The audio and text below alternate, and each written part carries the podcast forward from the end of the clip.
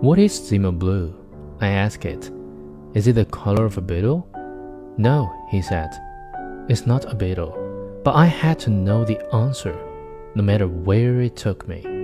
I had to know why that color meant so much to me and why it was taking over my art. You allowed it to take over, I said. I had no choice. As the blue became more intense, more dominant, I felt I was closer to an answer. I felt that if only I could immerse myself in that color, then I would know everything I desired to know. I would understand myself as an artist. And did you? I understood myself, Zima said, but it wasn't what I expected. What did you learn? Zima was a long time answering me.